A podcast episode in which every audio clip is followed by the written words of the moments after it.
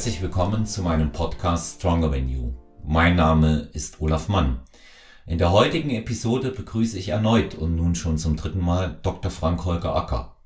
Heutiges Thema Natural Bodybuilding, vegane Fleischwurst. Er hat einen interessanten Artikel hierüber bei Team Andro veröffentlicht, der es wert ist, zu diskutieren. Ich wünsche euch viel Spaß mit einer weiteren Folge mit Dr. Frank Holger Acker. Ja, herzlich willkommen nunmehr äh, das dritte Mal bei Stronger Than You, Dr. Frank Acker. Schön, dass du dir ähm, die Zeit genommen hast, ähm, heute wieder da zu sein, aus, ähm, sag ich mal, ganz aktuellem Anlass, weil du vor einigen Wochen bei Team Andro einen Artikel veröffentlicht hast unter der Überschrift ähm, Natural Bodybuilding, vegane Fleischwurst. Und ähm, ich fand den Artikel und auch den äh, Gegenstand äh, des Artikels sehr interessant, zumal wir hier auch ähm, bei Strongman News sehr, sehr viele äh, Natural Bodybuilder auch haben und es sich auch im Wesentlichen um diesen Bereich dreht. Und darüber möchte ich mit dir heute sprechen. Herzlich willkommen. Ja, hallo Olaf. Ja, also du gehst, äh, du gehst in deinem ähm, Artikel ja sehr detailliert auf die Entwicklung im Natural Bodybuilding in den letzten Jahren ein. Für die, die den Artikel nicht gelesen haben und jetzt hier zuhören, wie ist denn deine persönliche äh, Sicht auf die Entwicklung des Natural Bodybuildings in den, sagen wir mal, im vergangenen Jahrzehnt?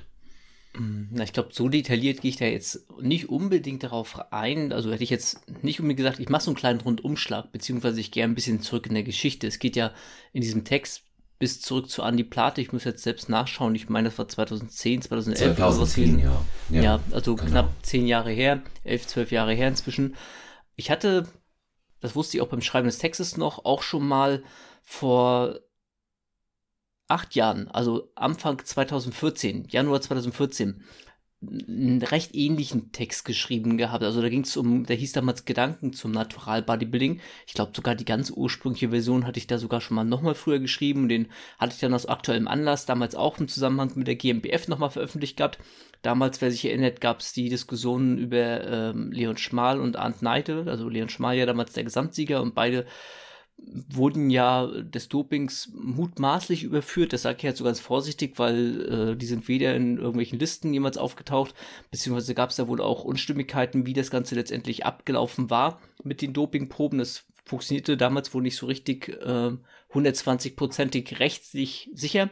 Aber das war damals schon so ein Grund, dass ich mal so ein bisschen das Thema nochmal hochgeholt hatte, äh, was natural in Anführungsstrichen möglich sei und was da überhaupt die Grenzen sind. Das ist jetzt vielleicht ein bisschen überspitzt gesagt, aber die Diskussion, die mit sowas ja immer wieder dann im Zusammenhang steht, ist auf der einen Seite, dass das dann quasi, ja, oder das ist so ein Mischmasch an Meinung von, äh, die sind ja auch gedopt, nehmen nur weniger, bis hin, die sind weniger talentiert und äh, gehen deswegen zum Naturalverband über, das ist halt kein richtiges Bodybuilding, weil da halt das Fleisch auf den Knochen fehlt.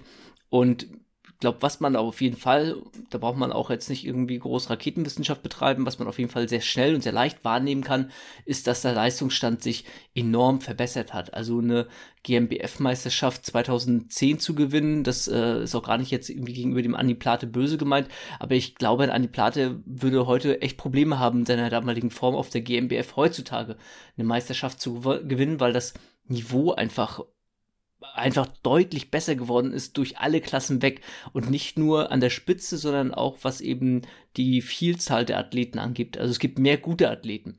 Und wenn man sich so ganz alte Meisterschaften anschaut, da gibt es ja wirklich äh, teilweise, weiß nicht, ob die inzwischen immer noch online sind, aber eine Zeit lang gab es ja wirklich so von diesen ersten GmbF-Meisterschaften noch Fotos. Da war das Niveau tatsächlich nicht so gut gewesen. Und das zieht sich aber, oder andersrum, das sehe ich aber auch nicht nur bei der GmbF, das sehe ich durchaus auch in anderen Bereichen. Ähm, wenn wir jetzt vielleicht mal so das typische IFBB-Schwergewichts-Bodybuilding außen vor lassen, dann kann man sich das aber beispielsweise bei der Bikini-Klasse auch, Klasse auch angucken, als die quasi eingeführt wurde. Das muss auch so 2008, 2009 irgendwas mit dem Dreh gewesen sein. Äh, da sahen die Mädels aus, als wenn sie irgendwie äh, am, am Strand irgendwie rumgelegen haben und dann jetzt einfach auf die Bühne geschubst werden. Und heutzutage sind das ja durchtrainierte Athletinnen bis zum geht nicht mehr, wo eben auch die ein oder andere aus gutem Grund nicht bei der GmbF antritt, wenn sie in anderen Verbänden unterwegs ist. Also auch da natürlich der Leistungsgedanke immer stärker vorhanden. Und das trifft, glaube ich, auf glaube ich, auf so ziemlich jede Sportart zu. Ne? Umso mehr eine Sportart Interesse gewinnt, umso mehr ähm, beschäftigt man sich mit Optimierung, umso mehr Talente kommen natürlich auch immer rein in den Sport. Wenn mehr Leute einen Sport ausüben, auch vielleicht auf einem kompetitiven Niveau, also auf Wettkampfniveau, dann ist natürlich auch immer ein, ein höherer Leistungszuwachs irgendwann vorhanden wo der dann wirklich, wo die Grenze dann wirklich ist, insbesondere so, was ist natural möglich, wenn man das so ausdrücken möchte. Das äh, ist dadurch, glaube ich, immer wieder schwierig zu beurteilen, beziehungsweise kommt dadurch eben immer wieder als Diskussion hoch, weil wenn ich, sag mal, so mich als Maßstab nehmen würde, dann müsste ich behaupten, dass irgendwie 50 Prozent bei der GmbF nicht natural sein können, weil es für mich einfach nicht möglich ist im Rahmen meiner Möglichkeiten. Aber das sagt ja nichts letztendlich darüber aus, wo andere Athleten ihre Möglichkeiten haben. Ich könnte auch niemals die 100 Meter in der, äh, in der Zeit laufen, wie, wie das auf nationalem Niveau stattfindet. Also, ne, das, da fehlt mir einfach so die, ähm, ja, die, die Grundlage, die genetische Grundlage einfach. Und das ist, glaube ich, so, ähm, oder andersrum, das Natural Bodybuilding kriegt da, glaube ich, immer so ein gewisses Geschmäckle, so einen gewissen Punkt. Ähm, man versucht sich auf der einen Seite tatsächlich ja auch bewusst abzugrenzen mit, ähm, mit Chancengleichheit, wenn man das vielleicht so ausdrücken möchte, gegenüber anderen Verbänden, also im Sinne von, dass man nur mit dem arbeitet, was einem zur Verfügung steht, ähm, also jetzt körperlich. Und auf der anderen Seite wird es immer Menschen geben, die betrügen. Auch das habe ich ja in dem Artikel so ganz kurz mal angerissen gehabt. Ich glaube, die GmbF hat auf ihrer Liste aktuell so 30 Leute, die bei Tests durchgefallen sind. Und das wiederum, da pilzen ja dann neue Diskussionen auf, ne? Warum muss sowas sein? Warum muss sowas notwendig sein für, für so einen blöden Blechpokal? Äh, wie charakterlich schwach muss man eigentlich sein unterm Strich, um in einem Naturalverband anzutreten, obwohl man gedopt ist, aber das gibt's nicht nur im Bodybuilding. Also ich komme ja auch aus dem Powerlifting ursprünglich, da gibt's auch Verbände, jetzt nicht nur die BVDK, sondern zum Beispiel die GDFPF, das ist quasi auch eine äh, von sich aus ganz explizit drug-free ähm, Powerlifting-Verband, ein ganz kleiner oder relativ kleiner. Und selbst bei diesem wirklich super kleinen Verband gibt's auch in den letzten Jahren immer wieder einzelne Leute, die des Dopings überführt werden. Und ob das dann immer sein muss, ja, hm. weiß ich nicht. Ich bin hier ein bisschen vom Thema abgeschwiffen, aber ne, nee, nee, nee, das, das war so der das, Grundgedanke des Artikels. Gar nicht, das gehört für mich ja unmittelbar dazu. Ich wollte ja äh, ganz bewusst mit dir da auch äh, darüber reden, weil es ja jede Menge Interpretationsspielraum gibt dabei. Ja, und ich sehe, weil ich sie auch schon äh, sehr nah, sehr lange beobachte, auch als Athlet die Entwicklung ähm, ähnlich wie du.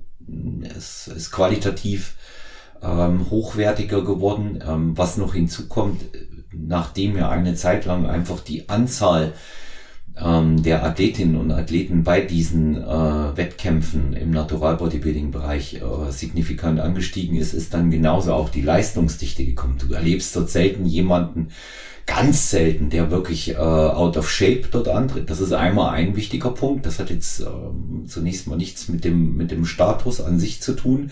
Also die Athleten arbeiten alle hart dafür, ja, ganz unabhängig von ihren äh, genetischen Voraussetzungen. Aber es hat natürlich auch äh, ganz andere äh, Standardisierungen in den letzten Jahren erlebt. Und ähm, das äh, sehe ich natürlich auch. Da kommt natürlich auch die eine oder andere Frage auf. Ähm, während man auf der einen Seite wieder sagt, das Training an sich hat sich auch nicht verändert. In den äh, grundlegenden Dingen jedenfalls nicht. Ähm, schwere Gewichte heben und strukturiertes, konstantes Training wird letztendlich in Verbindung mit der Ernährung dafür sorgen, dass ich Muskulatur aufbaue. Eine Diät und eine Wettkampfvorbereitung sind dann nochmal ganz was anderes. Aber ähm, wenn du das äh, aus deiner Position jetzt so äh, beobachtest, wie du es jetzt auch in deinen Schilderungen begonnen hast, wo, wo siehst du denn ähm, die Punkte, warum sich das qualitativ auch verändert hat? Was, was kann da reinspielen? Sehen wir jetzt mal davon, äh, ob das natürlich immer wieder Leute gibt, die äh, diesen Gedanken des Betrügens haben, den du auch angerissen hast. Sehen wir aber einfach mal davon ab. Ja, ich glaube, was tatsächlich nochmal ein wichtiger Punkt so in der eigenen Wahrnehmung ist, ist, was du eben gerade selber richtig gesagt hast. Es gibt kaum noch Leute, die wirklich ja out of shape auf der Bühne rumspringen. Das gab es auch durchaus in anderen Verbänden auf regionalen Meisterschaften. Das hat man da nicht so wahrgenommen, weil da eben äh, auf regionalen Meisterschaften ausgefiltert wurde und man so die Deutschen immer so ein bisschen mehr im Fokus hatte. Bei der GmbF gibt es ja, stand jetzt immer noch äh, die Deutsche, zu der man direkt dann fährt, keine Quali-Meisterschaften. Und da gab es dann eben in der Vergangenheit früher mehr als inzwischen eben auch noch den einen oder anderen Athleten, der eben auf die Bühne gegangen ist, ohne dass der wirklich fertig gewesen war. Und ich glaube, das ist auch ein Punkt, dass man halt dadurch eben das so wahrnimmt, als wenn das Niveau immer besser werden würde, weil eben schon alleine nur noch Leute auf der Bühne sind, die auch wirklich ähm, ja, raufgehören ist jetzt der falsche Ausdruck, aber die einfach durchgezogen haben bis zum Ende und nicht noch irgendwie vier, acht Wochen benötigen würden eigentlich, bis der Wettkampf sein dürfte. Na, eher acht als vier. Bei einigen, die, wie sie früher auf der Bühne waren also der Sport wird ernster genommen und mit diesem ernster nehmen ähm, kommt natürlich auch so der Optimierungsgedanke rein. Ne? Ich sag mal so, das ist ja in vielen leistungsorientierten Sporten so, ähm, dass das Niveau steigt, weil eben Kleinigkeiten besser gemacht werden. Teilweise vielleicht auch, da lehne ich mich jetzt ein bisschen aus dem Fenster, das muss die Zeit zeigen, bisschen auf Kosten der eigenen Gesundheit, also auch durchaus im Natural Bodybuilding, dass auf gut Deutsch gesagt äh, gewichtemäßig äh, geballert wird, also sprich äh, bis zum geht nicht mehr trainiert wird und aber da kann die Muskulatur vielleicht mitwachsen, aber der passive Bewegungsapparat macht vielleicht nicht ganz so mit oder ähm, auf was ähm, Diäten härter umgesetzt werden als als früher, um noch mehr Härte auf die Bühne zu bringen was wiederum dann darin mündet, dass der ein oder andere Athlet erstmal ein, zwei Jahre out of order ist mit seinem Hormonspiegel im, im Nachhinein, ähm, weil er ihn halt quasi so sehr ähm, ja, mit seinem Körper oder gegen seinen Körper gekämpft hat, besser gesagt, als mit. Und ich glaube, das sind so Faktoren, die mit reinspielen. Ähm, ob das dann tatsächlich so der Fall ist, das wird sicherlich, wie ich gerade sagte, auch so die Zeit zeigen, ob gerade junge Athleten, die jetzt ähm, teilweise sehr, sehr, sehr beeindruckende Leistungen auf die Bühne bringen, ob die auch wirklich noch in zehn Jahren da sind oder ob die quasi dann schwer von der Bühne verschwunden sind, weil einfach körperlich ausgebrannt, mental ausgebrannt, weiß ich nicht, muss man sehen. Und äh, dann das Übliche halt, ne? Der Sport hat sich weiterentwickelt. Ähm, jetzt wäre es Quatsch, irgendwie zu sagen, weil eben Supplement XY irgendwie jetzt besser funktionieren würde. Das ist Unsinn, aber man macht sich ja doch ein bisschen mehr Gedanken darüber, wie man das Ganze richtig beginnt. Es gibt weniger Leute, die wie ich beispielsweise vielleicht erstmal so fünf bis zehn Jahre mehr oder weniger verschwendet haben an Trainingszeit, weil es eben damals auch noch kein Internet und Co. gab. Und äh, der, der Einstieg ist einfach äh, strukturierter und ich glaube, dadurch merken viele Leute auch deutlich früher, ob sie Talent halt für den Sport haben. Und bleiben dann entweder dabei, sind motiviert oder suchen sich halt einen anderen Sport. Aber das sind so, meine ich, Faktoren, die damit ganz stark reinspielen werden. Hm. Ja, wobei es auch äh, sehr, sehr viele gibt, die ich äh, auch kenne. Ähm, junge Athleten, die ähm, vermeintlicherweise nicht äh, den Genetikpool da mitbringen, um gleich vorne mitzuhalten, sich aber über die Jahre dann auch einfach rangekämpft haben oder rankämpfen, noch dabei sind. Es gibt auch Beispiele aus der Vergangenheit, die nicht sofort äh, Gesamtsieger oder dann ganz sogar Seriensieger geworden sind. Nehmen wir nur mal äh, Nicolas Rojas, ja. Ähm, nicht nur ein guter Freund und Trainerkollege von mir, aber der hat auch äh, sich erstmal mit, mit sehr viel Konstanz und natürlich auch Niederlagen sich nach vorne äh, kämpfen müssen. Während heute natürlich auch sehr, sehr, das ist immer das, was ich besonders finde, äh, sehr, sehr viele, sehr, sehr junge Athleten kommen, noch Junioren, ja, und dann auch einschlagen mm, wie eine Bombe und ähm, mitunter nicht nur Klassen, sondern auch Gesamtsieger werden, sehr beeindruckend sind und das Ding, ähm, sag ich mal, rein von der optischen Beurteilung auch zurecht gewinnen. Fließen natürlich auch bei denen noch unterschiedliche Faktoren heute mit ein, die wir nicht außer Acht lassen dürfen und das, äh, das spielt Social Media eine wichtige Rolle. Und ich habe einfach auch festgestellt, gegebenenfalls, ich unterstelle jetzt mal, auch der eine oder andere aus den vergangenen Jahren, der vielleicht nicht natural auf der Naturalbühne stand, so wie es Dr. Andreas Müller mal gesagt hat, das aber trotzdem zu seinem Credo gemacht hat, weil sich es auch gut verkauft. Verkauft sich Natural äh, Bodybuilding ohne natural zu sein, das ist jetzt schon eine ketzerische Frage an dich. Verkauft sich das besser in Social Media? Wie siehst du das?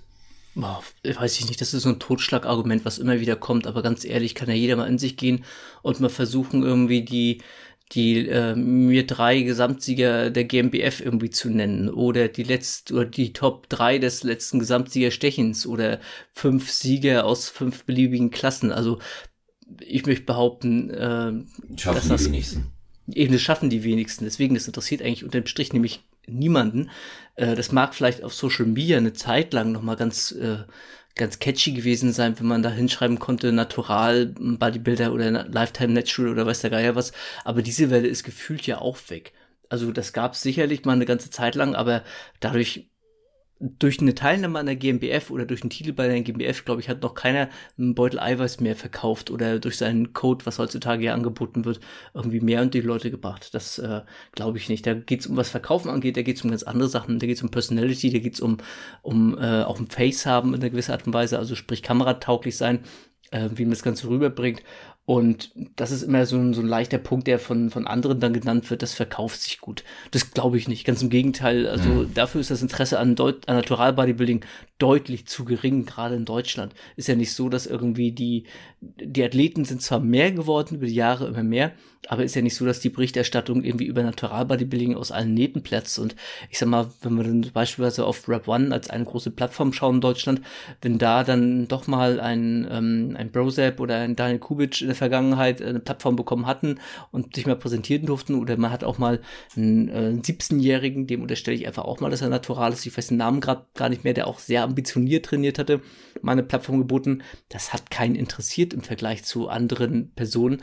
Äh, mhm. Und das sind ja nun schon Athleten gewesen, also gerade ne, der Prozep und der Daniel, das sind ja beides Athleten gewesen, äh, die die Spitze so darstellen des Natural Bodybuildings und so was Leistungsniveau angeht und auch was Fleisch angeht, ne? nicht nur was, was Qualität angeht. Und ja, also das ist für mich, also ich habe noch keinen guten Beweis dafür. Dieses Argument kommt immer wieder, aber mir konnte noch keiner einen wirklich guten Beweis zeigen, dass Natural irgendwas besser verkaufen würde.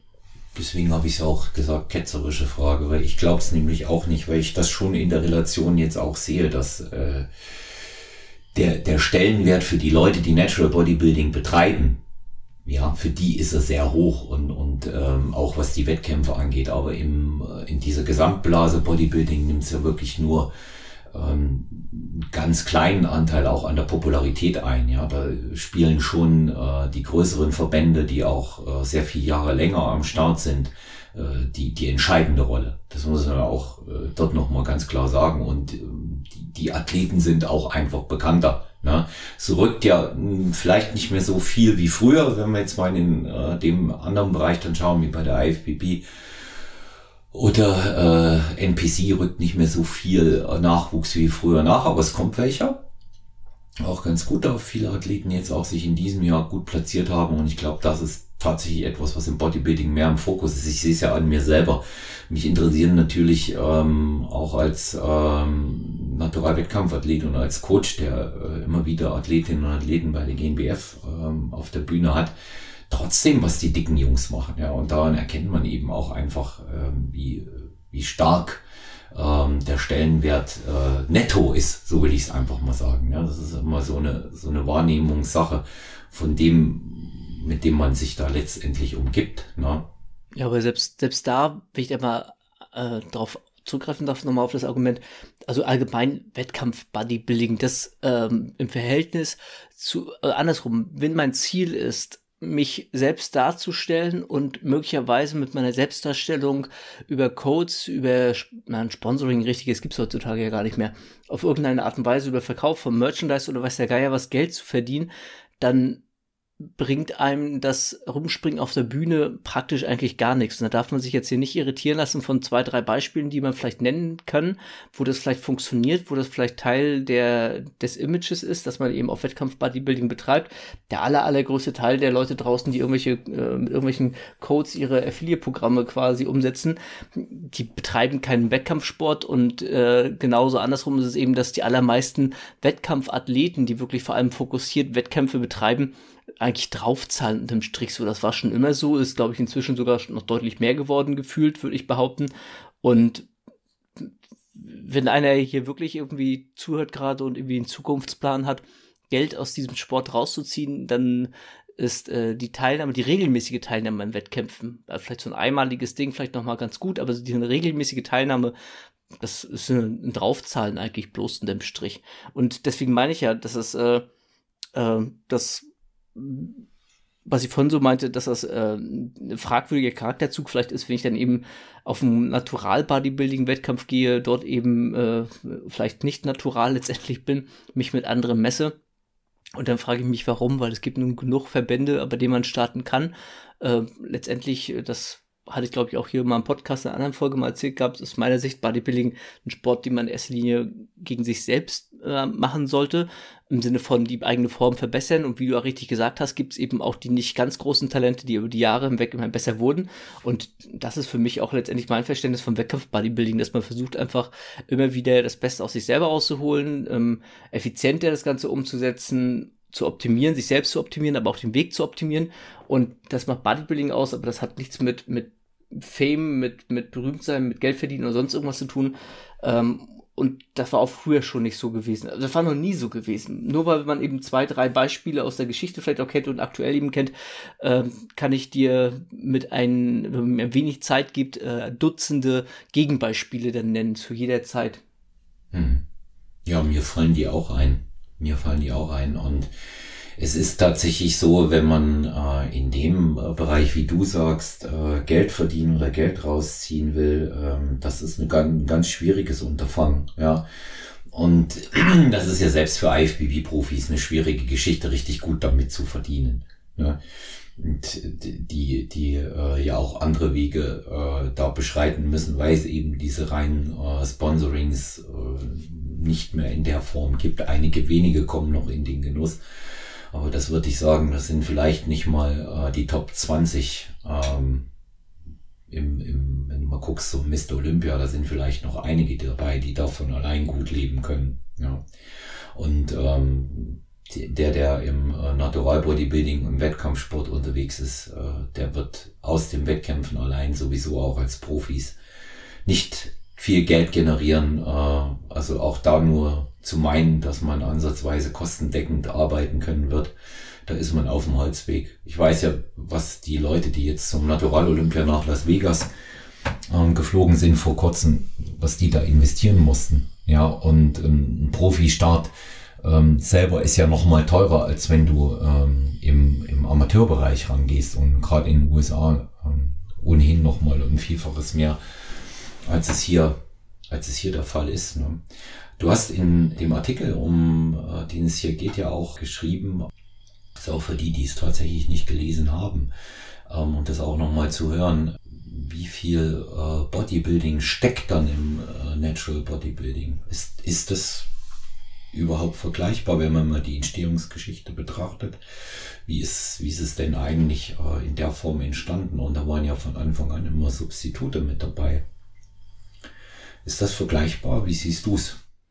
Na, wenn wir ganz zurück in die Geschichte gehen, dann kommt Bodybuilding ja so aus, ähm, ganz passend eigentlich so aus diesem, aus dieser Zirkuswelt, dass man quasi Sachen präsentiert hat, eigentlich in erster Linie Kraftleistung, aber damit verbunden dann ja eben auch so optische Veränderungen. Eugene Sendo ist ja quasi so ein ganz bekanntes Beispiel aus dieser Zeit, aber da gab es auch durchaus noch andere Personen.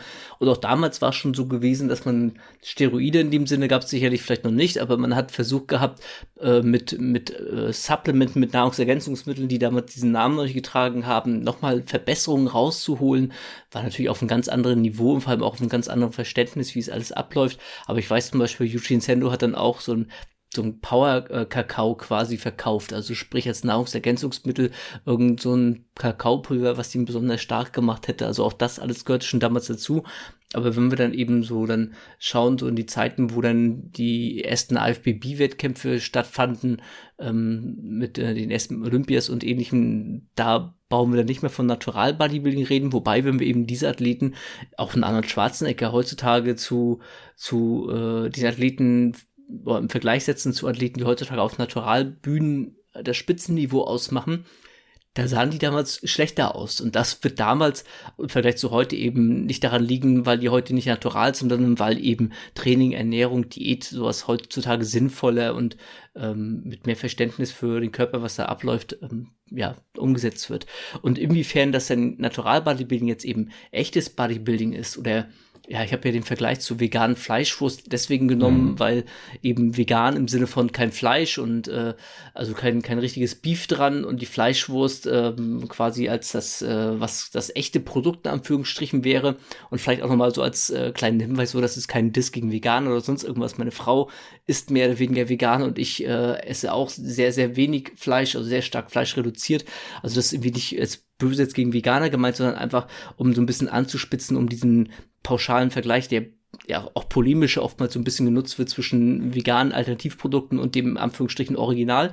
Und so eben dann auch die Frage ist, äh, Natural Bodybuilding sowas wie eine, in Anführungsstrichen, Fake-Alternative oder hat das was mit dem Original zu tun? Und das ist, glaube ich, da eine Antwort zu finden, mit denen allen zufrieden, mit der alle zufrieden sein werden, das, glaube ich, funktioniert nicht, weil es eben dann die eigene Perspektive oder die Frage der eigenen Perspektive ist, was macht für einen Bodybuilding aus, worauf kommt es für einen an. Aber was ich ja so ein bisschen, ähm, was mein Argument war in dem Text, ist ja unter anderem auch, dass aus meiner Sicht viele ähm, Natural Bodybuilder, ob sie jetzt auf der Bühne sind oder nicht, also durchaus auch Leute, die nicht auf die Bühne gehen, haben aus meiner Sicht Bodybuilding dahingehend mehr verstanden, dass es eben aus meiner Sicht was mit Ästhetik zu tun hat, mit äh, dem Bewusstsein, dass man, äh, wenn man ein Kilo leichter ist, durchaus auch mal ein Kilo schwerer aussehen kann, im Sinne von, ne, dass sowas wie Lichtschattenspiele, Definition, dass sowas bedeutend wichtiger ist, eben als auf der Waage eine Zahl zu haben, die höher ist als noch beim letzten Mal. Und dass äh, aus meiner Wahrnehmung, ähm, das ich muss auch zugestehen, da bin ich jetzt nicht so sehr in der Bubble drin und halte mich da inzwischen mit meinem Alter auch ein bisschen raus. Aber in meiner Wahrnehmung ist äh, die Art und Weise, wie das Ganze umgesetzt wird, das äh, naturale Bodybuilding, gerade so bei Leuten, die nicht auf die Bühne gehen, also keine kompetitiven Athleten sind, dass da trotzdem ein höheres Körperbewusstsein ist, auch vor allem eben aus dem Grund, weil man sich vielleicht nicht darauf verlassen kann, dass man sich da exogen irgendwelche Hormone im Prinzip in den Körper injiziert, womit sich ja gerade Hobbyathleten im Sinne von äh, der typische Disco-Pumper im Studio, um jetzt mal wirklich ein Klischee irgendwie aus der Tüte rauszuholen, äh, der gar keine Wettkampfambitionen hat und sich trotzdem irgendwie aus dem Medikamentenschrank bedient, wo man auch schon fragen kann, was, was hat das doch mit dem Sport zu tun, was hat das mit Bodybuilding an für sich zu tun? Und wenn man das so, dieses ganze Spektrum an Personen dann so nebeneinander hält, dann äh, ist für mich selbstverständlich natural Bodybuilding Teil dieses ganzen Sports, des Bodybuildings. Es ist selbstverständlich nicht sowas wie eine vegane Fleischwurst, an, an der nichts dran wäre und, und die nichts irgendwie mit dem Original zu tun hat.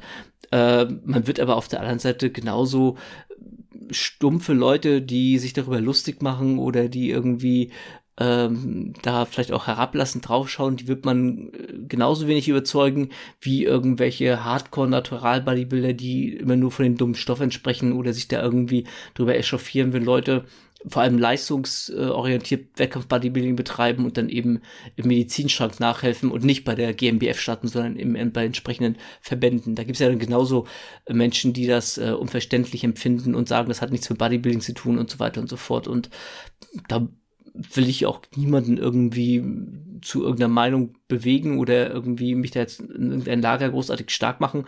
Ich finde es einfach nur wichtig, dass man sich mal so, oder andersrum, ich wollte mal darauf hinweisen, dass das eben viele Perspektiven hat und da eben vieles zusammenkommt, ähm, was eben letztendlich zum eigenen zur eigenen Schlussfolgerung führt. Mhm. Man bewegt sich immer nur so ein bisschen in der eigenen Blase ne, und in, in der eigenen Wahrnehmung und in den eigenen Vorstellungen, die man hat und tut sich manchmal ein bisschen schwer damit, äh, über die eigenen Vorstellungsgrenzen nochmal hinauszuschauen. Ja. Ja, ich, ich denke, wie, wie bei allen Sachen auch, ähm, Natural Bodybuilding äh, ist, oder, oder Bodybuilding im Allgemeinen ist das, was derjenige, der es betreibt, dafür hält. Ja, es ist eine ganz individuelle Auslegung mir selbst äh, unter äh, den Natural Bodybuildern ist ja relativ umstritten, wohin die äh, Entwicklung äh, da geht. Ja, weil viele auch sagen, nur immer äh, auf die Härte alleine zu setzen und im Zweifelsfall gewinnt nur der härteste ähm, wo Dinge wie gegebenenfalls eine bessere Präsentation außen vor gelassen werden oder wirklich auch äh, tatsächlich mehr Muskulatur ähm, aber das ist eben Ansichtssache und sicherlich auch eine Auslegung im, im Regelwerk. Das muss auch eine Jury ähm, entscheiden. Aber die Diskussionen, die gibt's natürlich immer wieder. Und ähm, wovor man sich eben auch äh, hüten sollte, hm, dass man mal so auch an die Wettkampfathleten in der ersten Wut, ähm, die man möglicherweise wegen einer schlechteren Platzierung hat und man sich mehr erhofft hat, dann äh, auf die vor einem Platzierten zu zeigen und zu sagen, es geht nicht mit naturalen Dingen zu. Ja, das ist eben auch so eine Sache, die dann dadurch auch ganz schnell aufkommt. Und ähm, wir haben halt sehr viele Athletinnen und Athleten, die vor allen Dingen sehr viel früher in dieses fokussierte Training, in diese äh, konzentrierte äh, Art der Ernährung auch reingehen, als man das in, äh, in den vergangenen Jahrzehnten hatte. Ja, da hat man sich viel zu wenig auch mit dem, du hast es mehrfach jetzt erwähnt, drumherum, so wie ich das mal bezeichnen, beschäftigt und hat das auch nicht optimal in, in seinem Leben integriert. Und wenn ich mir heute, und das nötigt mir schon starken Respekt ab, wenn ich mir Anfang 20-Jährige angucke, wie ähm, konstant und fokussiert die da in ihr Training, in ihre Ernährung auch reingehen, wie die das äh, tatsächlich als äh, ja, Lifestyle auch äh, in ihr äh, Dasein integriert haben, das ist schon toll. Also das äh, habe ich in den ganz äh, äh, frühen Jahren, als ich mich damit äh, beschäftigt habe, nicht erlebt. Und ähm, insofern denke ich, ist es immer so, wie es jeder für sich haben möchte, auch das Richtige. Ja, das entscheidet jeder selber und das ist wie die Ernährungsform, hast du gerade gesagt. Auch das ist eine, eine reine Ansichtssache und ich persönlich habe sowieso in keine in keine Richtung da Missionierungsgedanken auch, was das angeht. Das soll jeder so machen, wie er das für richtig hält und damit ist es eigentlich auch äh, dann das, was jeder will, unterm Strich. Ne? Die, die Geschichte, was ähm, natürlich möglich ist, natural, hier auch nochmal beleuchtet, weil sich die Frage ja aufdrängt, ähm, da, da gibt es ja nun ganz unterschiedliche äh, Ansichten und die Grenzen haben sich ja auch offenbar durch die Entwicklung im Wettkampfsport nach weiter nach hinten verschoben. Aber wie, wie schätzt du es denn selber ein? Was ist möglich natural? Das ist natürlich auch eine sehr, sehr spekulative Frage. Aber was ist so nach deiner Auffassung jemand, der sich auch mit dem Sport intensiv beschäftigt, möglich? Ja, das ist ja auch wieder so eine Frage. Ich sag mal, die ist ketzerisch, ich weiß. Ja, ja.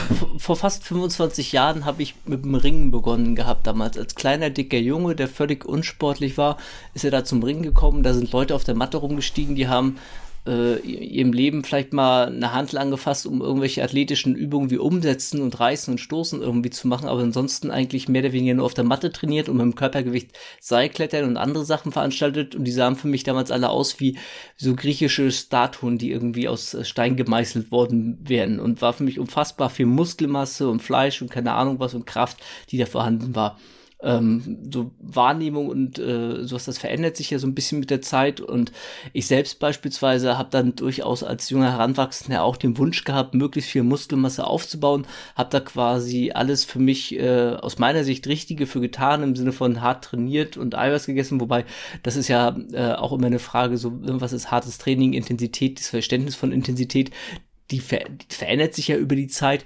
Die Ernährung, ähm, das war alles äh, noch, in, da hat noch eine Eins vorne gestanden vor der Jahreszahl. Da gab es das Internet in dem Sinne noch nicht, da war der Informationszugang noch ein ganz anderer als heutzutage. Das heißt, der Start ist ja heute auch schon mal ein anderer, was ich vorhin schon mal so meinte, dass man die ersten fünf bis zehn Jahre vielleicht nicht ganz so verschwendet, wie, wie man es vielleicht früher gemacht hat oder wie es früher einem leichtfertig mal passiert ist.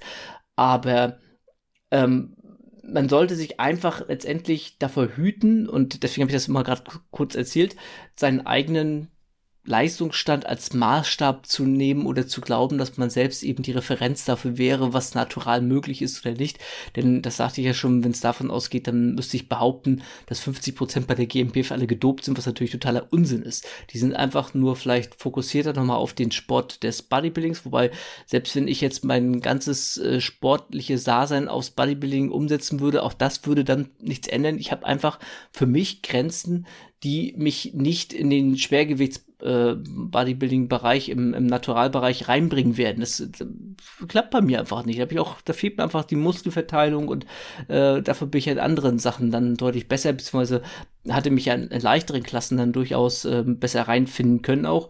Und so ist das eben, finde ich, sehr schwer zu sagen, was wirklich möglich ist. Was, glaube ich, auch nämlich häufig vergessen wird, es gab schon vor 10 und vor 20 Jahren, wenn man in der Studiolandschaft rumgelaufen ist, gab es auch schon dort immer wieder Talente, die einfach vor sich hin trainiert haben, ohne Sinn und Verstand und aber ausgesehen haben, als ob du die eigentlich morgen auf die Bühne stellen wollen würdest oder beim nächsten Powerlifting-Wettkampf anmelden wollen würdest, weil die so viel Kraft hatten. Und die hatten aber keinerlei Ambitionen, irgendwie sowas zu machen. Da gab es kein, äh, kein Bedürfnis danach. Das ist vielleicht ein bisschen mehr geworden auf das Social Media, dass der ein oder andere dadurch vielleicht ein Bedürfnis entwickelt auf eine gewisse Art und Weise und dadurch dann eben auch aus dem Studio, aus den Grenzen dieses kleinen Studios auf die, in Anführungsstrichen, großen Welten der Bühne raufschwappt. Und ansonsten spielt er halt so viel an Faktoren mit rein. Man, ich halte diese Diskussion auch für müßig, was tatsächlich möglich ist und was nicht. Also ich laufe Marathons ja beispielsweise auch und nur weil eben der Kipchoge das unter zwei Stunden machen kann und dass wir jetzt nachweislich wissen, dass das physikalisch möglich ist, dass ein Mensch unter zwei Stunden Marathon laufen kann, ist das äh, ein, eine Zeit, die ich mein Leben, nicht mehr auf dem Fahrrad werde ich das so schnell wahrscheinlich fahren. Na gut, auf dem Fahrrad schon. Aber du weißt, was ich meine. Ne? Ja, also, natürlich. Das, ja. Da, da komme ich im Leben nicht ran. Und warum sollte sich denn jeder Einzelne darüber Gedanken machen, was vielleicht natural möglich ist oder nicht? Ich weiß, diese Diskussion, gerade wenn man vielleicht so ein bisschen am Anfang seines Sportes steht, dann möchte man vielleicht wissen, was man möglich ist und so weiter, aber Bodybuilding selbst ähm, ist ja ein absolut undankbarer Sport. Da gibt es keine Quick-Fixes, da gibt es kein, keine schnellen Veränderungen. Die hat man vielleicht so in den ersten ein, zwei, drei Trainingsjahren, aber danach wird das einfach nur ein undankbarer Sport, der sehr langsam Progress für den größten Teil der Menschen nach sich zieht und der eben langes Dransein erfordert. Und selbst diese ganzen Talente, die man auf der Bühne hat, der Großteil von denen, wenn man sich die anschaut, dann werden die auch in den ersten drei bis fünf Jahren den Großteil ihres Fortschritts erlangt haben und dann passiert da auch nicht mehr viel. Dann ist da noch Feinschliff und ein bisschen was äh, dran ausarbeiten an Details und je nachdem, wie intensiv die Menschen dran bleiben. Aber auch die haben nicht irgendwie äh, kontinuierlich über zehn Jahre immer Muskelmasse draufgepackt, sondern die haben auch nach drei bis fünf Jahren quasi erstmal so den, die ersten 80, 90 Prozent ausgeschöpft von dem, was möglich ist. Also wenn man eine ganz klare Antwort haben möchte, trainiert drei bis fünf Jahre, so gut es geht, macht meinetwegen alles so weit richtig, wie es nur möglich ist. Und dann wird man feststellen, wo die eigene Grenze so ungefähr liegt, sag ich mal so. Und dann geht's eben, dann beginnt erst die richtige Arbeit, ne? dass man sich wirklich versucht oder entscheiden muss erstmal, möchte ich noch die letzten Prozent rauskitzeln, was habe ich vielleicht bisher noch nicht ganz optimal gemacht, was ich noch besser machen kann, bin ich bereit, das überhaupt zu investieren für ein Kilogramm Muskelmasse mehr? Und da hängt ja dann auch ganz viel dran, warum mache ich das, für wen mache ich das, äh, mache ich es, um nackt im Freibad irgendwie hübsch auszusehen oder um die Mädels zu beeindrucken oder die Jungs oder Social Media oder weiß der Geier was, oder weil ich eben äh, Wettkampfathlet sein will. Und wenn ich Wettkampfathlet sein will, da kommt dann ja deutlich mehr hinzu noch als irgendwie, wie du es auch schon gesagt hattest, äh, ordentlich Muskelmasse drauf zu haben, sondern da kommt ja noch viel, viel mehr, was hinzukommt, ist wie Präsentation, ist eben sowas wie ähm, Stellen der Posen, Halten der Posen vor allem auch. Und äh, da kann ein Athlet, der eben das ein oder andere Gramm Muskelmasse weniger hat, auf der Bühne deutlich mehr rausholen, was ja eben auch so ein Problem ist auf der Wettkampfbühne, dass das als Athlet, als Athlet nehme ich das dem Augenblick vielleicht weniger wahr. Ich sehe dann vielleicht irgendwie in einem guten Shot, in einem guten Foto, den Vergleich zwischen mir und dem besser gestellten Athleten und der wirkt dann vielleicht irgendwie nicht ganz so muskulös, sehe aber vielleicht die ganzen anderen Posen nicht, wo der vielleicht mindestens gleich auf war mit mir, beziehungsweise erlebe uns beide nicht in Bewegung, wie die Judges uns erlebt haben. Und da hat er vielleicht die Posen besser und länger und äh, korrekter gestellt gehabt in dem Augenblick. Oder da waren dann vielleicht Details zu erkennen, die auf, äh, auf Fotos dann nicht mehr zu erkennen sind. Und all sowas spielt eben dann auch mit rein, was eben fast dann schon deutlich wichtiger ist, wie ich Wettkampf natural Bodybuilder sein will. Also wie gesagt, die ersten so drei bis fünf Jahre intensiven, strukturierten, sinnvolles Training, da wird dann jeder selber wissen ungefähr, wo er angekommen ist.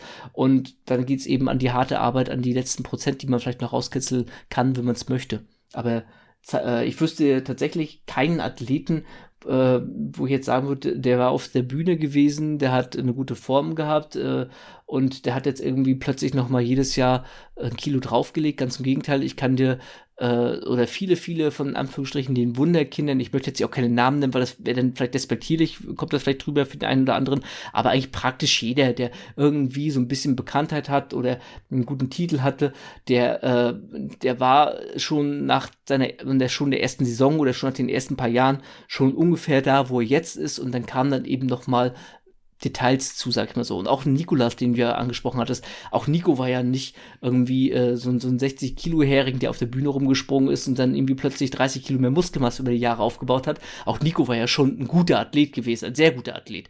Also ich weiß, ich hatte mit Nico auch 2011, meine ich, oder so, hatten wir schon ähm, ein Video für Team Andro damals gemacht gehabt. Da hat Nico schon einen Oberarm gehabt, wo ich dachte, das soll mal ein Bein werden oder irgendwie so das Gefühl zu, von den Proportionen her. Ne? Und, und hatte eine gute Proportion vor allem als Athlet, hatte gute Muskelmasse. Also da war auch schon alles äh, vorhanden, was man braucht, um, um ein sehr guter Athlet zu sein. Also es, das ist nun mal einfach so. Bodybuilding ist ein sehr, sehr undankbarer Sport, ohne Quickfixes und ohne Abkürzungen, wenn man es eben auf dem naturalen Weg machen will.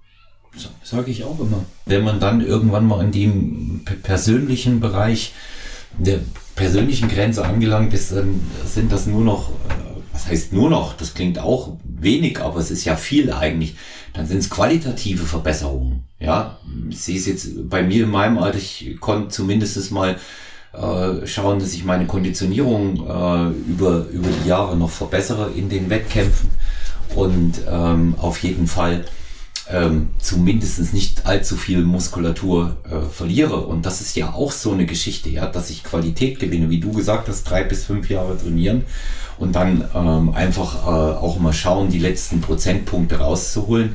Und die letzten Prozentpunkte rauszuholen bedeutet für mich ja auch tatsächlich Qualität dann zu erreichen. Es geht ja nicht um schiere Muskelmasse, sondern ähm, eben auch mit einem Körper, der äh, bühnenreif ist, dann äh, oben zu stehen. Und da reden wir ja im Natural Bodybuilding Bereich ähm, über einen sehr tiefen, ähm, einstelligen äh, Körperfettanteil. Und äh, das, das ist eben auch eine Geschichte, die nicht mal so ohne weiteres im Vorbeigehen für die meisten Leute zu schaffen ist. Das darf man dabei auch nicht vergessen.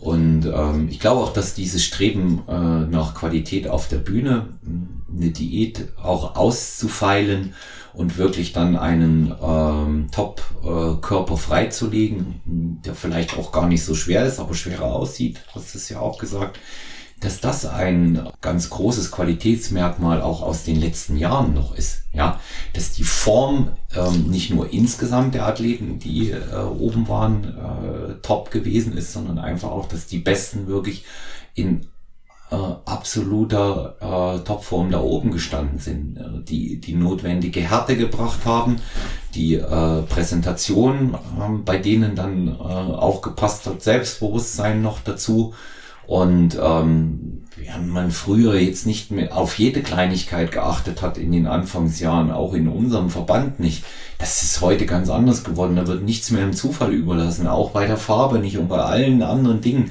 Und ich finde das auch vollkommen richtig, ja, dass man genauso viel Wert auf die Farbe seiner Posinghose legt, wie die ähm, Bikini, die bei ihren äh, äh, teuren Bikinis. Das sind so Kleinigkeiten und das ist äh, heute äh, alles so im, im Bereich, wo es der allerletzte Schliff dann auch ist. Und das Gesamtpaket unterm Strich macht es dann aus. Auch ein Klischee, aber ich glaube, das trifft es im Kern auch wirklich. Ja. Und ähm, mit so, so ein Beispiel nehmen wie den Nico, der ja nun äh, Mr. Posing schlechthin in dem Bereich ist, der hat ja das äh, auch nochmal zu einer Kunstform dann gemacht und nicht ohne Grund auch den einen oder anderen Wettkampf gerade deshalb gewonnen. Und das finde ich eigentlich sehr schön, dass das dann doch auch wieder ein paar mehr Facetten hat als nur die reine Muskulosität und gegebenenfalls die Diskussion, äh, was möglich ist. Weil am Ende sehe ich es wie du, es zählt das, was für mich machbar ist und nicht die anderen. Also ich habe mich äh, noch nie besser gefühlt, ähm, weil äh, jemand äh, schlechter war als ich und, und umgekehrt kann ich das auch anerkennen, ähm, wenn da einfach jemand mit einer besseren Form kommt. Und wer es, wie du am Anfang gesagt hast, wer es da einfach nötig hat, dass er da betrügt, Herrgott, dem ist dann auch nicht mehr zu helfen. Ja, in, in, in Natural Bodybuilding. Das sollte ich schon auch so viel äh, Anstand haben und, und auch Würde, dass ich das dann auch äh, fair über die Bühne dann bringe. Und was nicht geht, geht dann halt nicht. Ne? Und undankbar ist es obendrein. Das sage ich sowieso auch immer meinen Athleten. Ja, also ich äh, sage mal allen, die da frisch äh, das erste Mal auf die Bühne gehen, erwartet nicht, dass das ein lebensveränderndes Ereignis wird. Da, da glaube ich, da glaube ich sowieso nicht dran. Es wird einem selbst natürlich voranbringen, aber es wird das Leben nicht verändern. Frei auch nach dem Motto, wer erinnert sich an die einzelnen Gesamtsieger und, und an die Klassensieger? Das sind, das sind tatsächlich die wenigsten. Ja.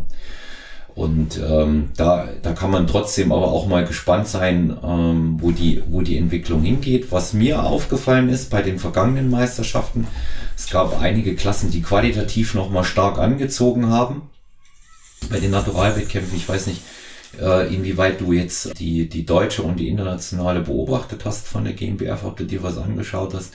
Mir fiel zum Beispiel auf, dass die äh, Männer in der äh, Men's Physik äh, nochmal stark angezogen haben. Ja, zum Beispiel auch eine Klasse, die deutlich an Qualität auch gewonnen hat und bin da eigentlich gespannt, was da in den nächsten Jahren noch kommt und scheint ja jedenfalls zumindest so in kleinen Schritten eine Entwicklung zu sein, die nicht abgeschlossen ist. Ne?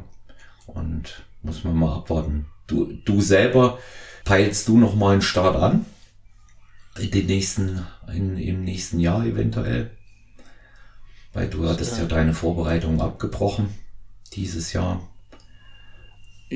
Ja, aus, aus gutem Grund. Also, Weiß ich. Wenn du mich ja. darauf ansprichst, sage ich das jetzt hier auch ganz gerne. Ich bin ehrlich gesagt das möchte ich auch, ja. noch weiterhin ja. über den Umgang von Athleten von der GmbF. Also es war ja so gewesen, dass die erste Meisterschaft im Jahr 2021, also ich bin 2019 in der Athletikklasse gestartet, habe damals äh, da den dritten Platz gemacht gehabt und hätte es ganz gern für mich nochmal geschaut, ob ich diese vorne eben bestätigen kann, beziehungsweise das nochmal so hinbekomme. Und ähm, eben auch vor dem Hintergrund, damals war ich ja einen Tag später quasi Marathon gelaufen und ähm, hatte das immer alles ein bisschen im Hinterkopf gehabt. Diesmal wäre kein Marathon direkt im Anschluss geplant gewesen, sodass nochmal ein klein bisschen mehr der Fokus hätte drauf liegen können. Und hatte dann ursprünglich schon 2021 für die erste Meisterschaft mich vorbereitet gehabt. Da war dann irgendwann der Zeitplan draußen gewesen und es war klar, dass äh, die Athletikklasse zwei Tage nach dem Einwiegen dran gewesen wäre. Und ich habe mein Gewicht einfach nicht zwei Tage, weil ich entwässer und aufwässer entsprechend auch zwei Tage vor dem Wettkampf habe ich mein Gewicht nicht und äh, sondern einen Tag vorher und das hat für mich dann halt nicht gepasst. Das war in Ordnung gewesen. Habe damals schon während eine E-Mail geschrieben, dass ich das Athleten unfreundlich empfinde und auch dargestellt, warum. Dann gab es so eine ursprüngliche entschuldigenden Ausdruck, äh, bla bla Antwort zurück, ähm, dass Behrens jetzt ja auch nicht mit jedem einen Stuhlkreis machen kann und einen auf den Schoß nimmt und irgendwie äh, redet, wie es einem so geht. Das kann ich auch alles nachvollziehen. Trotzdem fand ich das ein bisschen doof. Und dann gab es ja quasi jetzt die Herbstmeisterschaft, wo das im Zeitplan dauerhaft so aussah, als wenn quasi Freitag Waage ist und Samstag die Athletikklasse stattfinden würde. Und es hat auf mich zumindest so stark den Eindruck gemacht, dass ich mir entsprechend auch das Hotelzimmer bereits gebucht habe, den Wettkampf mich angemeldet habe, die Vorbereitung gemacht habe. Und dann, ich weiß gar nicht, fünf Wochen vorher, vier Wochen vorher oder so, kam mir dann der finale Zeitplan raus, wo wieder die Athletikklasse auf den Sonntag gepackt wurde, was ich bis heute immer noch nicht verstehe. Das kotzt mich auch ehrlich gesagt an. Das finde ich respektlos gegenüber den Athleten. Ich habe hier zwei Jahre in die GmbF quasi Geld reingebuttert dafür, dass da, ähm, dass ich nicht teilgenommen genommen habe, sondern einfach, äh, wie ich den Sport natural unterstützen möchte, ganz ehrlich, da muss ich nicht in die GmbF einzahlen oder wenn ich Natural Bodybuilding unterstütze, sondern was ich gemacht habe, ist im Prinzip den, dem, den Verband quasi zu, äh, mein Geld da rein zu buttern. Und wenn ich dann als Athlet noch nicht mal ernst genommen werde, dann ärgert mich das. Ganz einfach auch vor dem Hintergrund, es gab keine Zuschauer, das war kein Argument gewesen jetzt in der Herbstmeisterschaft. Es gab aus meiner Sicht genügend Klassen, die kein Gewichtslimit hatten, wo dann ein Alterslimit war oder wo quasi kein, kein Gewichtsunterschiede gemacht wurden, die hätte man alle sonntags starten können, die, äh, die, bei dem wäre es quasi egal gewesen, was sie auf der Waage gebracht hätten, beziehungsweise die hätten keine Waage gehabt. Und von daher habe ich das absolut nicht verstanden, dass man den Athleten, die ein Gewichtslimit haben, wo man timen muss, wo, wo ein bisschen Planung mit hintersteht und wo man vielleicht eben sein Gewichtslimit zwei, drei Tage vorher nicht erfüllt, beziehungsweise dann nicht optimal auf der Bühne stehen würde, warum man die auf den Sonntag gepackt hat. Das verstehe ich weiterhin nicht. Das kotzt mich ehrlich gesagt auch ein bisschen an. Und ich persönlich habe danach auch meinen Austritt aus der GmbF, der äh, per E-Mail gleich geschrieben. Ich habe damals noch überlegt gehabt, ob ich auf Team Andro noch einen kleinen Rent-Artikel zu der ganzen Geschichte schreibe, habe mich dann aber auch selber beruhigt. Inzwischen, ich bin manchmal etwas leicht cholerisch, aber auch inzwischen auch alt genug, dass ich mich da dann gesagt habe, das ist wiederum auch dann nicht wert. Und ich finde es aber einfach ärgerlich, das kann ich an dieser Stelle jetzt noch mal sagen. Ich verstehe den Grund dafür nicht. Ähm, ich kann es wirklich absolut nicht nachvollziehen. Also gerne, wenn jemand den Grund mir erklären kann, immer her damit. Aber wie gesagt, es gab keine Zuschauer, dass man sagen könnte, man wollte da irgendwie eine gewisse Dramaturgie im Wettkampf haben. Es gab genügend Klassen, die am Sonntag ohne Waage hätten starten können, wo es ganz entspannt gewesen wäre. Es wurde vor allem auf der Homepage aus meiner Sicht, wie gesagt, ich habe es vielleicht bin ich auch zu dumm, keine Ahnung, aber ich habe das tatsächlich so wahrgenommen, dass ich mein Hotel für den Samstag auch bereits gebucht habe. Es gab den konkreten Hinweis von mir ähm, zu Beginn des Jahres bereits, dass das vielleicht für Athleten ungünstig ist. Ähm, ich weiß nicht, was das sollte. Ganz ehrlich, ich verstehe es nicht. Aber es kann ja der GmbF offenbar auch scheißegal sein. Ich jedenfalls bin kein Athlet jetzt mehr in der GmbF, habe auch tatsächlich nicht vor, bei der GmbF nochmal an den Start zu gehen. Ich kann genauso gut bei der NAC, da zahle ich 20 Euro im, im Jahr Teilnahmegebühr und zahle dann vielleicht auf dem Wettkampf nochmal einen 10 oder 20 Euro, um da auf die Bühne zu gehen. Und was ich vorhin schon sagte, letztendlich ist es mir in Anführungsstrichen fast schon egal, ob rechts und links von mir irgendwelche Leute sonst irgendwas gemacht haben. Ich habe auch genauso gut keine Klasse, wo es jetzt heißt, irgendwie, ihr müsst alle noch einen Marathon laufen können. Das heißt, ich mache sowieso eine ganz andere Sportart als andere. Und ähm, dann wenn ich noch auf die Bühne gehe, dann mache ich es ja für mich quasi. Ich habe es ja vorher auch schon immer für mich gemacht. Mhm. Und dann wird es eben aber nicht mehr bei der GmbF sein. Das ist schade für mich, weil die Klasse der Athletikklasse, da habe ich halt für mich gut reingepasst. Das war eine Klasse, die ich ausfüllen kann und gleichzeitig eben gut was auf die Bühne bringen kann. Auf der anderen Seite bin ich eben auch nicht eitel oder brauche das für mich auch nicht und das ist jetzt sowieso keine Sau, äh, so wie ich schon gesagt habe ob man da jetzt bei der GmbF oder der NRC oder beim AFBB oder MPC oder bei welchem Verband auch immer man starten möchte, ob man da äh, Platz X von Y irgendwie gemacht hat, das interessiert irgendwo ja keinen.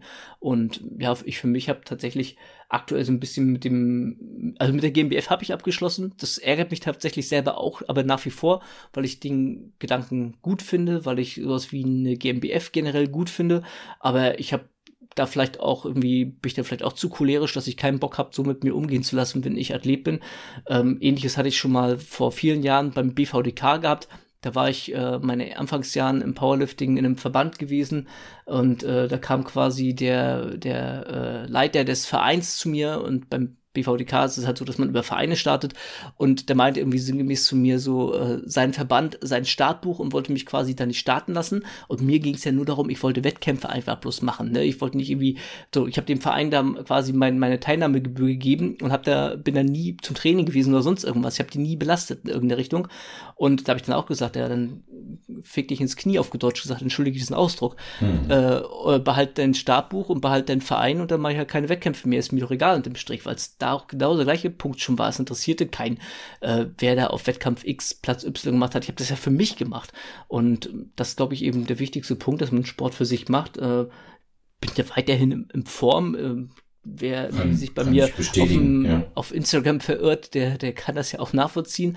Ähm, ich glaube, was das angeht, muss ich mir nichts vorwerfen lassen oder so. Und ähm, auch für mich ist eine Wettkampfvorbereitung dann eben nochmal anstrengend im Sinne von, da hängt mental was dran, da hängt äh, körperlich was dran. Man macht sich auch einen gewissen Kopf, ob man wirklich am Tag X dann fertig ist. Also ich sag mal so, ich habe vier Saisons, ich war vier, fünfmal auf die Bühne, habe viermal quasi eine Wettkampfdiät gemacht gehabt und mit Vorbereitung und allem Pipapo und auch das ist ja Teil des Wettkampf-Bodybuildings, das ist ja nicht mal für Instagram ein Foto machen, sondern es ist für Tag X in Minute Y auf der Bühne vernünftig aussehen. Und da hängt ja viel dran. Also nicht nur im Sinne von, bin ich rechtzeitig fertig, sondern auch die Peak Week und so weiter und so fort. Und das ist durchaus Stress so. Selbst wenn man das schon tausendmal gemacht hat und äh, eigentlich weiß, dass man alles richtig macht, ist das trotzdem irgendwo eine gewisse Belastung, psychische auch, nicht nur physische, die fast schon weniger für mich, würde ich behaupten. Und da fand ich einfach die ganze Art und Weise und die Kommunikation fand ich unter aller Sau. Entschuldige bitte den Ausdruck. Und das ist auch gar nicht irgendwie gegen einzelne Personen. Ich weiß nicht, wer das entschieden hat. Ich weiß nicht, warum das entschieden wurde. Es ist für mich aber absolut nicht transparent und nachvollziehbar. Und dahingehend ist das Thema für mich erledigt. Und spätestens nach diesen Äußerungen, wahrscheinlich brauche ich da nicht mehr auftauchen, weil man ja doch ein bisschen Gedanken hat, äh, dass man das einem vielleicht übel nehmen würde. Und das möchte ich bitte auch nochmal sagen. Ich bin jemand, der die GmbF, ich habe da wirklich, ich habe da 2000 2011, 2012 meine ich was auch gewesen oder 2010, ich weiß schon gar nicht mehr, zwei Jahre bin ich aktiv hingefahren als, als Interessierter. Ich habe für Team Andro Videos gemacht, ich habe Leute interviewt, ich habe versucht, dieser, dieser GmbF auch eine Plattform zu bieten. Also ist jetzt nicht so, dass ich hier irgendwie, äh, irgendwie so der, der Parasit bin, der irgendwie ein bisschen gekränkt ist, weil er irgendwie mal nicht das bekommt, was er haben möchte, sondern ich habe schon glaube ich, länger Interesse gehabt, diesen Sport zu fördern und mich dafür einzusetzen als viele andere. Und aus Athletenperspektive fand ich das einfach absolut unangemessen, unkorrekt und ich verstehe nicht, warum das so gemacht wurde, weil dadurch schmälert man ja auch sein eigenes Niveau auf der Bühne, denn ich bin mir sicher, ich bin nicht der einzige Athlet, der da ein bisschen ins, äh, zumindest ins Schwimmen kommt, beziehungsweise vielleicht nicht ganz die optimale Form äh, haben kann, wenn er zwei Tage vorher schon sein Gewicht haben muss und wenn er das Gewichtslimit ausreizen ja. möchte komplett. Ja, das hat, das hat äh, auch mehr Leute gestört und ähm, ich äh, denke, denke, dass das auch bei den demjenigen so ankommt, wie du es jetzt auch formuliert hast. Ich teile da deinen Ärger. Ähm, da kam jetzt noch hinzu, dass ich mich persönlich gefreut hätte, dich dort zu treffen. Ja.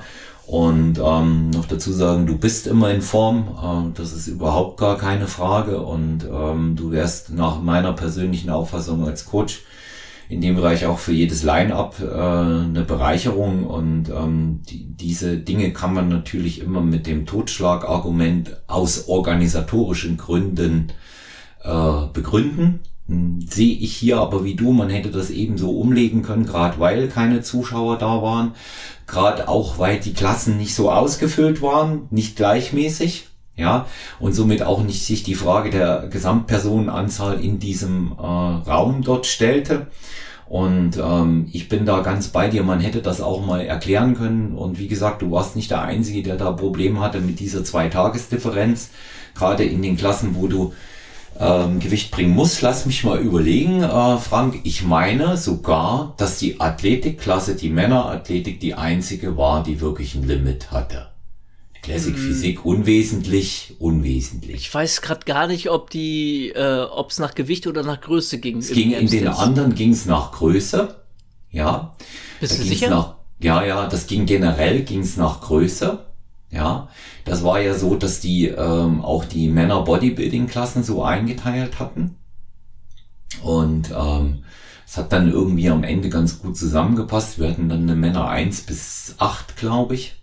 Ja, und da kamen dann die äh, aus bestimmten Größenbereichen dort auch zusammen, international ja sowieso. Und ähm, aus dem Grund äh, war war es sowieso meiner Meinung nach, es war die einzige.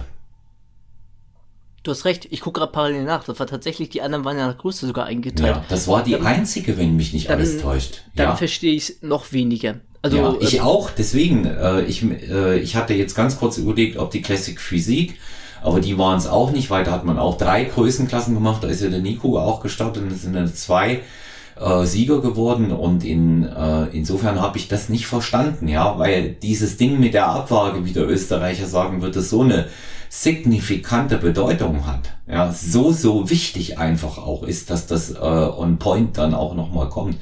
Ähm, zwei Tage dazwischen ist vernichtend. Ja, ähm, ist so. Da, da, kann, da, da kannst du dich dann hinlegen und hoffen, äh, dass nicht schief geht. Ja, aber sehr wahrscheinlich wirst du, wenn du zwei Tage warten musst, nach dem Einbiegen eine verwässerte Form am Ende haben.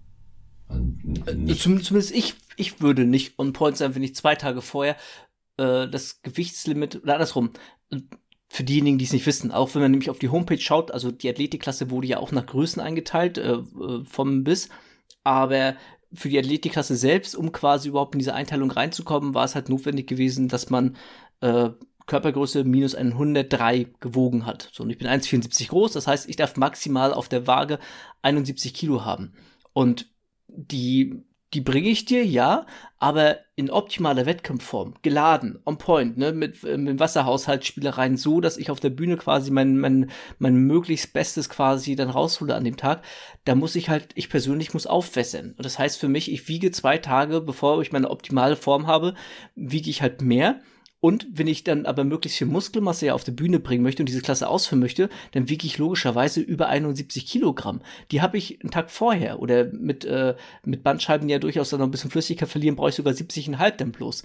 Und dann meine 70,5, die habe ich einen Tag vorher und nicht zwei Tage vorher. Und das ärgert mich tatsächlich weiterhin. Das ist für mich absolut respektlos gegenüber Athleten und Athleten sind eigentlich das Stammbein eines Verbandes. Nicht des Natural Bodybuildings. Das sagten wir auch schon. Das kannst du auch auf Instagram oder kannst du für dich machen. Du musst dich kompetitiv antreten. Aber mhm. eines Verbandes, eines Naturalverbandes, da sind Athleten die Stütze des Ganzen. Und da habe ich mich ganz ehrlich irgendwo verarscht gefühlt. Und vor allem, ich habe dann zwei Jahre für nichts eingezahlt in diesen Verband, dem auch über Corona geholfen. Auch mit dem Gedanken, dass ich da vielleicht auch nochmal starten möchte, dass mir das wichtig ist, dass er am Leben bleibt und bla bla bla.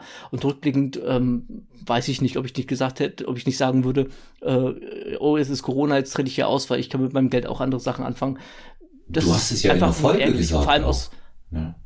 Du hast es in der Folge auch Grund, gesagt bei mir. Ne?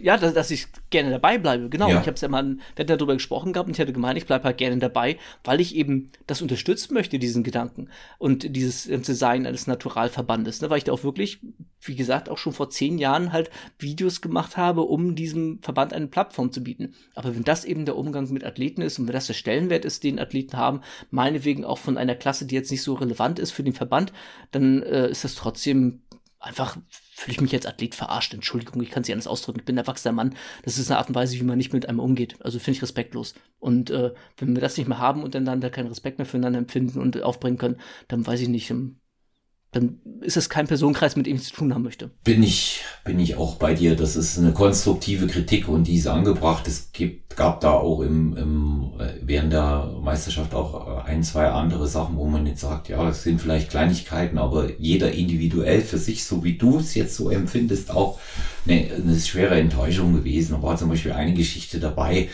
die äh, Bikini-Diven waren in ihrer letzten Klasse und im Gesamtsieger stechen dann noch oben, also die Bikini 3, dann das Gesamtsiegerstechen der Bikini Diven und da wurde schon die äh, Folie rundherum abgerissen und zusammengeräumt. Ja, auch wenn keine Zuschauer da sind, das sind eben auch so Sachen, die haben einige äh, persönlich auch sehr äh, destruktiv empfunden. Und insofern äh, ist deine äh, Kritik hier bei uns auch äh, gut aufgehoben und ich weiß auch, dass es viele äh, GmbF-Athleten äh, Stronger Than You hören und ähm, das kommt auch natürlich in, entsprechend dann auch an die richtige Stelle und möglicherweise wird man darüber nochmal ähm, auch sprechen. Aber von meiner Seite ähm, hast du auf alle Fälle zum Troja Cup Stronger Than You eine Wildcard für die Athletikklasse. Der wird äh, im Spätsommer 2022 ähm, stattfinden. Genaues Datum wird noch bekannt gegeben. Ich hatte den schon ein paar Mal erwähnt aber auch aufgrund äh, der äh, verschärften Pandemielage äh, ist es für uns im Frühjahr nicht darstellbar, weil wir auf Zuschauer in unserem Konzept zwingend angewiesen sind und du bist auf alle Fälle ähm, mit einer persönlichen Einladung, die dir dann auch noch zukommen wird, wenn der Termin steht, herzlich eingeladen bei uns.